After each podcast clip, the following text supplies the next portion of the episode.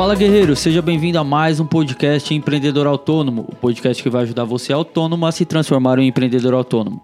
Eu sou o Kaique Merlo, gerente de marketing aqui da Sala da Elétrica. E eu me chamo Everton Moraes, líder do movimento empreendedor autônomo, fundador da, da escola Sala da Elétrica e mais um podcast aí pra conta, certo? Mais um podcast aí pra conta. Bacana. E o assunto de hoje são as formas de precificação que o autônomo pode estar utilizando na hora de vender o serviço, né? A gente vai Exato. explorar aqui um pouco dos pontos positivos, pontos negativos, se houverem, É. né? e as possibilidades que a galera tem. E hoje bem focado pro, pro cara que está na área de elétrica, pra pessoa, Isso. autônomo que está na área de elétrica, né? Exatamente. Porque a gente fez uma. A gente tá no meio de uma jornada aqui do autônomo ao empreendedor autônomo e tá surgindo várias dúvidas, né? E como uma das aulas foi sobre precificação, aí começou, né? Ah, mas eu precifico de outro jeito e tudo mais. Qual é a forma certa, qual é a forma errada? Né? O jeito que você tá ensinando aqui eu não vou conseguir, ou se não, é, falta de entendimento em relação à especificidade da precificação em si, né? Uhum. Então aí foi a ideia de fazer esse podcast para complementar essas informações. Exato. E qual que é a forma de precificação que você mais vê no mercado, né? Por exemplo, que a galera mais chega para você e fala, pô, Everton, eu costumo utilizar esse tipo de precificação ou outro tipo. Ah, sem sombra de dúvidas, a precificação mais vista no mercado é a precificação por pontos. E o que é um ponto né, para o profissional da área de elétrica? Um ponto é uma caixa 4x2, ou seja, uma tomada, um ponto de iluminação e assim por diante. Ah, agora, quando eu olho para essa forma de precificação, o que eu entendo a respeito disso é que os profissionais cobram assim por não ter clareza a respeito de outras formas de precificar. Porque ele chega assim e fala assim, ó, vou pegar e vou fazer 50 reais o ponto. Então é só contar, multiplicar por 50. Fica e, ó, facinho, né? Fica facinho. Fez o cálculo, ó, rapidinho, né? Mas é... Não é assim que você vai fazer uma precificação, que você vai conseguir, de fato, ter uma previsibilidade na, na sua prestação, prestação de serviço. É claro, eu até posso fazer uma precificação por ponto e levar em consideração tudo que a gente ensina, por exemplo, na questão de precificação, definir o meu tempo médio de instalação do ponto e fazer esse cálculo com, com essa visão Baseado na- no seu individualismo ali, né? Não algo que você pega, que alguém falou pra você, ah, eu cobro 30 reais por ponto. Você vai cobrar esse preço porque alguém te falou. Exatamente, não, não dá, não dá. A minha média de mercado aqui é 50 reais por ponto. Não dá. Tanto é que quem já trabalha nessa, nessa parte de prestação de serviço da área de elétrica há muito tempo, tá lá 10 anos já trabalhando e trabalha sempre por ponto. Ele já tem consciência que é, o ponto dele não tem um padrão. Ah, então tem ponto, tem lugar que eu cobro o ponto 35 reais, tem lugar que eu cobro o ponto 65 reais. Por quê? Porque eu consigo olhar e ver a complexidade. Por exemplo, vou fazer uma instalação de um galpão que tem duas tomadas somente e, um, e um- uma quantidade de iluminação X, mas eu tenho, sei lá, uma distância muito grande para passagem de cabos e tudo mais. Não dá para eu cobrar somente 3 pontos, 4, 5 pontos ali naquele galpão. O mesmo preço que você cobraria em um ambiente bem menor, né? Não dá, De não um-. De exatamente. uma instalação mais fácil, vamos dizer. Exatamente, porque numa sala, por exemplo, ainda mais hoje em dia, né, a hora que a gente se, eh, se depara com uma sala, a gente tem pelo menos próximo, na parede da televisão, a gente tem três pontos de tomada, só numa parede. Uhum. Então talvez eh, a gente. o autônomo tem que ter uma consciência melhor para que na hora em que ele estiver fazendo a cobrança, ele consiga enxergar alguns fatores. Primeiro fator é ah, o valor que eu vou cobrar nesse orçamento, ele está alinhado com as minhas exigências, as minhas exigências como empresa. Ele vai fazer com que eu consiga pagar as contas, vai fazer com que eu consiga de fato pagar o meu salário no final do mês, vai fazer com que eu consiga eh, fazer minha empresa crescer? Ou será que eu estou fazendo o orçamento, colocando um preço lá no final do papel de pão ali, pelo simples fato de Comodidade. comodidade, né? Achômetro. Precificar no achômetro. Essa é uma outra forma de precificação, né? Achômetro, sim. né? Bom, mas é, precificação por ponto é um dos mais comuns que a gente vê. Tá. Então a gente poderia dizer que um benefício, bem assim por baixo, seria essa facilidade e comodidade, mas em contrapartida ele pode ter um malefício de ter um prejuízo ou tá cobrando barato demais, né? Sim. E outra coisa, Quando você define a instalação por ponto e não leva em consideração o tempo de, de montagem, é quando é, você comete aqueles erros, né? Então o autônomo comete aquele erro de caramba, eu, eu fiz aqui uma, um orçamento, achando que eu ia ficar três dias aqui, já estou há seis dias e não terminei ainda. Uhum. Porque teve várias coisas que aconteceram no processo, várias intervenções que fez com que eu demorasse mais. Porque você treinou a sua mente de olhar ali para a quantidade de pontos, cobrou pela quantidade de pontos, e esqueceu de olhar fatores importantes na questão de tempo de execução. Hum, entendi. Show de bola. Então, essa é a primeira forma mais comum, né? Mais comum, mais comum. E uma é. segunda forma que a, que a galera costuma usar? Ó, tem pessoas, tem profissionais que cobram por área, área, área construída. Uhum. Normalmente quem cobra por área construída é projetista. Então eu vou, vou fazer, por exemplo, você contrata um, um engenheiro civil para fazer o projeto da sua residência. Então ele vai te cobrar a planta baixa que ele vai construir para você é, por área construída. Alguns casos, exi existem alguns casos que o eletricista ele cobra por área construída também né? É, mas para a área de projetos faz sentido. Porque a área construída tem a ver com o tempo que eu vou demorar para fazer aquele projeto e eu não tenho uma complexidade maior ou menor pelo fato de estar fazendo no AutoCAD, não, seja lá onde for, uhum. né? É, aquele, aquele desenho. Uh, um pedreiro cobra por área construída também, né? Então ele fala assim: ah, vou fazer aqui a metragem do piso, vou cobrar para você o metro quadrado 250 reais. Né? Nem vou questionar se é certo ou se é errado isso, porque eu tenho algumas ressalvas aí. Uhum. E a gente sabe que é padrão também para eles. Eles não cobram por ponto, porque não tem ponto na área Sim. de alvenaria. Do, do, da ação do pedreiro em si. Mas cobrar por metro quadrado pode ser um tiro no pé também. Mas tudo bem. A gente entra em nesse quesito depois, aí, porque algumas coisas seriam as mesmas observações do cobrar por ponto. Uhum. Uh, só que quando eu cobro por área, eu também estou correndo alguns riscos de não considerar algumas coisas importantes. O que, por exemplo? O, a complexidade da instalação. Eu não consigo, olhando a planta baixa, por exemplo, calcular ali, ah, a área aqui é mais ou menos 20 metros quadrados, então eu vou cobrar 800 reais para fazer essa, esses 20 metros quadrados.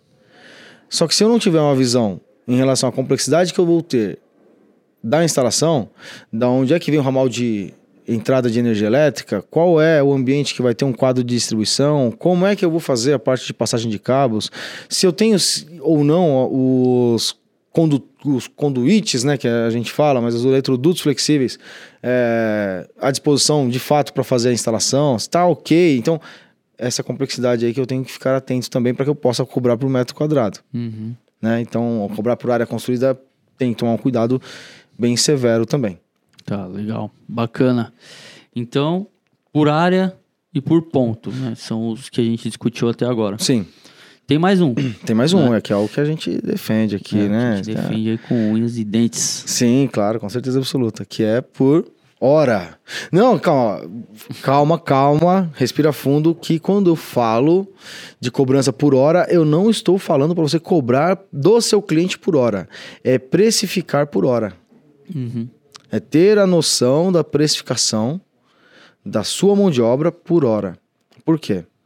Primeiro, porque se você está é, nessa jornada como autônomo, então você vai entender que você precisa crescer. E para você crescer, você tem que ter uma previsibilidade de ganhos, ou um rast uma rastreabilidade das coisas que você está fazendo. Saber, por exemplo, que se chegar num dado mês ali, você precisa de um serviço a mais para complementar a renda do mês, para bater a meta do mês, por exemplo. Você saber de fato como fazer ou quantas horas do seu serviço você tem que vender, qual que é o cliente que você precisa para você conseguir bater aquela meta do mês e assim por diante. Uhum. E cobrar por hora não é algo tão intuitivo para quem está ouvindo a gente aqui. Tanto é que a gente defende, mas a gente tem que sair na mão com alguns, né? Uhum. É, a maioria das pessoas estão acostumadas com os outros dois modelos que a gente falou. Né? É, principalmente com ponto. Uhum. E toda vez que a gente fala, ah, cobra por hora, precifica por hora, eles entendem, vou cobrar do meu cliente por hora. Então, não faz sentido para o meu cliente, mas você não vai cobrar por hora do seu cliente. O que você precisa entender é quanto que vale a sua hora técnica trabalhada. Tem uma analogia que a gente faz aqui, que até vem, vem um pouco daquele livro Mito do Empreendedor, que é dentro de você existem três personalidades.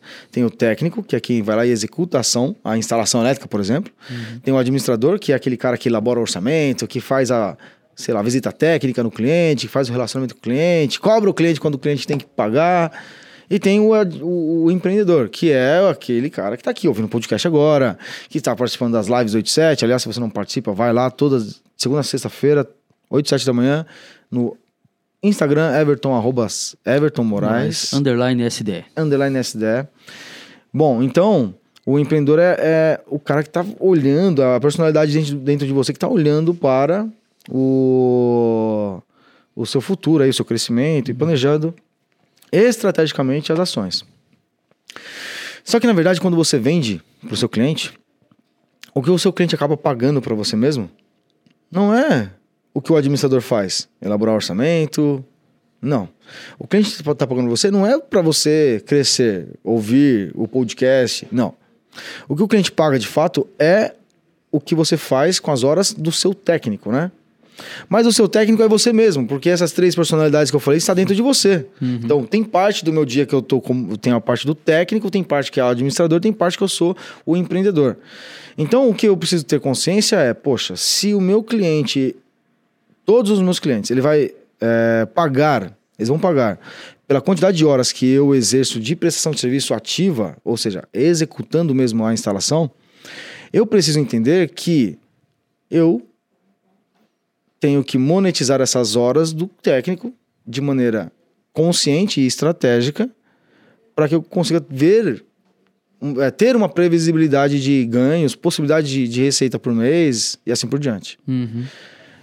Tanto é que é, a gente ensina, tem até uma planilha que a gente disponibiliza em algumas situações para quem está ouvindo a gente aqui agora, mas o cálculo ele está embasado em três pilares, que é você conhecer os custos da sua empresa, conhecer o quanto você quer receber de salário da sua empresa e quanto que você quer que a sua empresa cresça, porque a sua empresa é uma pessoa, também precisa de dinheiro, né? Então você tem que pagar essas três contas no final do mês. Tem que pagar as contas que são contas, o seu salário e pagar também para sua empresa o lucro dela. Uhum. Primeiro que a gente falou em alguns podcasts, eu repito aqui de novo, tenha duas contas separadas ali, pessoa física e jurídica, para que você veja as duas pessoas crescerem, né? A pessoa física, que é você que nos ouve, e a pessoa jurídica, que também é você que nos ouve, uhum. né? E por que, que é melhor precificação por hora? Porque quando eu tenho uma visão de quanto que vale a minha hora técnica, eu consigo olhar para um serviço e entender se ele vale a pena ou não.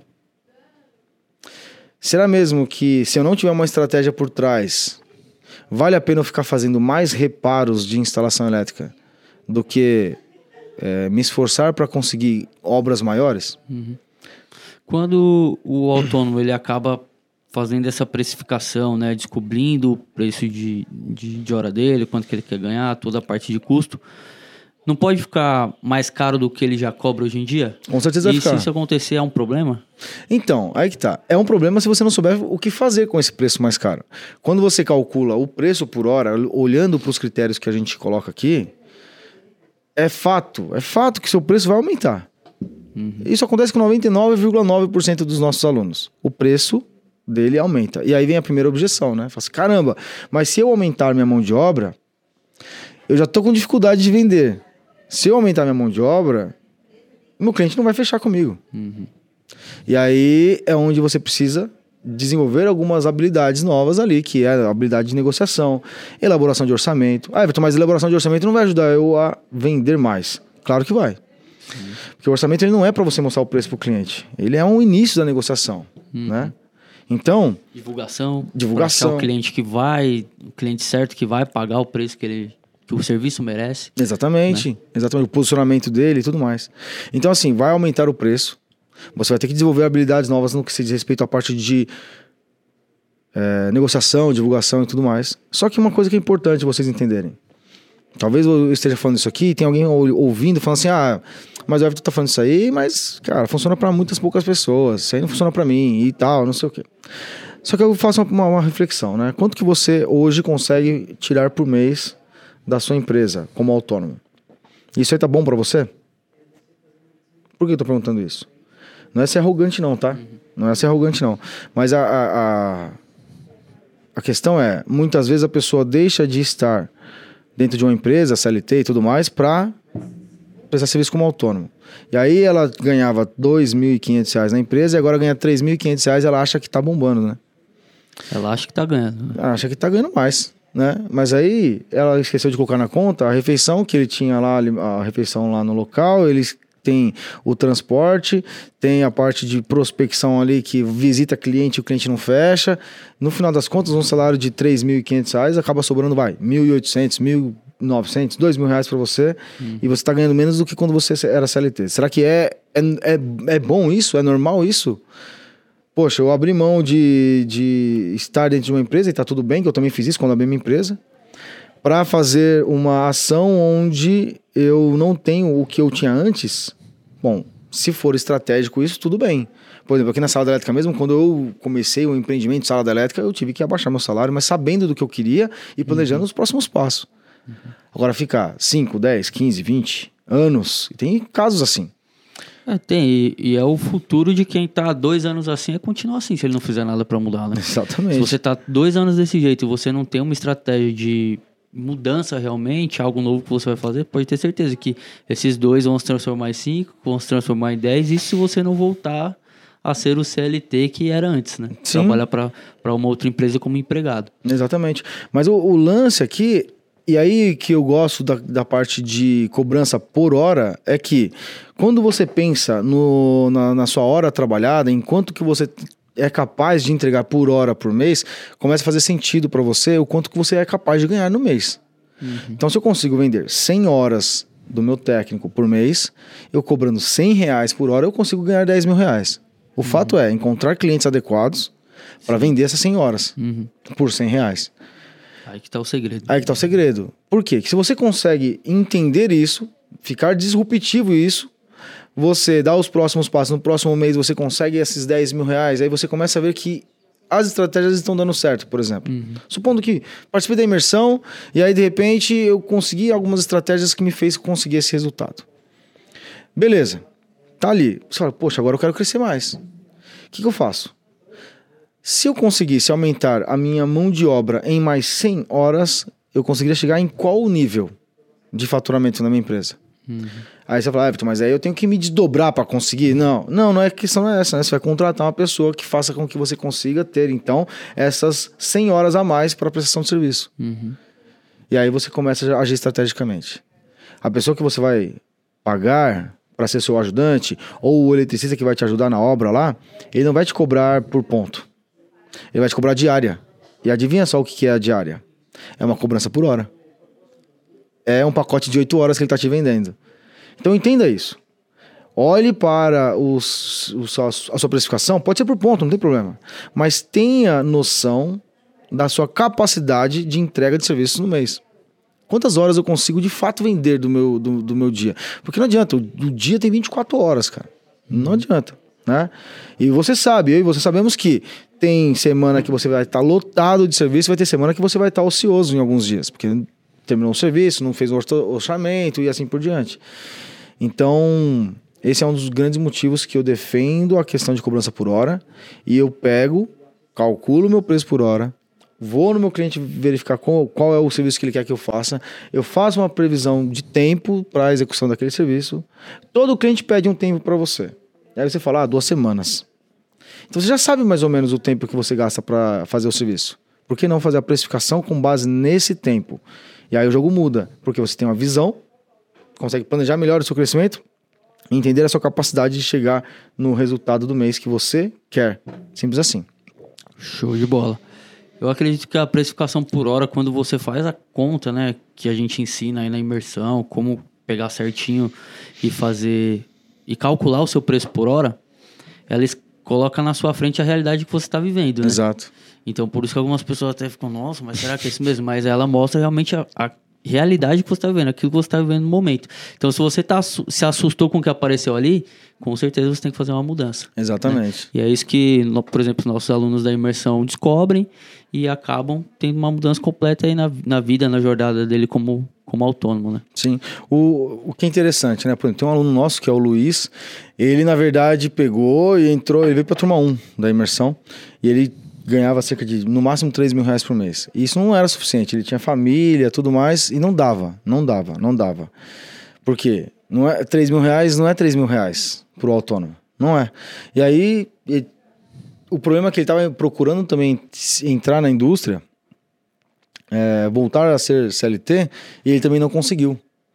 Então ele levou um checkmate, né? Falou, caramba, eu não estou performando como autônomo, eu não estou conseguindo entrar na indústria de volta, no Rio Grande do Sul, Porto Alegre. Aí ele falou, agora tem que fazer alguma coisa. Água ou faz ou faz, né? Exatamente, a água bateu na bunda, né? Como diria o velho deitado, e aí teve que né, fazer alguma coisa. E aí ele fez, ele passou da imersão e tudo mais, né? E falando em imersão, temos imersão esse mês, né? Ah, agosto de 2021, Isso. se você está ouvindo esse áudio, não eu faria o seguinte, eu iria até o Instagram lá e mandava um direct, né? Quero saber da imersão. É. É. 25, 26 e 27 de agosto. Isso. É isso, né? São três dias aí que você vai aprender isso muito mais. Ixi. É muito, muito mais, né? é isso aqui e mais umas. Deixa eu ver, dá quanto? 8, 24 horas de conteúdo para você. Exatamente. Dá para brincar um pouco. É. E lá você acaba desenvolvendo essas outras habilidades que a gente falou aqui, né? Exato. No começo do podcast, que você precisa ter para alavancar a sua carreira como autônomo. Que é precificação, orçamento, é, é, negociação, vendas, divulgação e crescimento. Crescimento, isso aí. É. Então é isso aí. Se você está é, tá interessado em participar da imersão, vai lá, manda um direct pra gente que a gente conversa contigo e te explica certinho como que funciona. Exato. Mais um podcast? Mais um podcast para conta. Te vejo dentro do, da imersão Turma 4 de 2021, hein? Agora de agosto. Bora lá.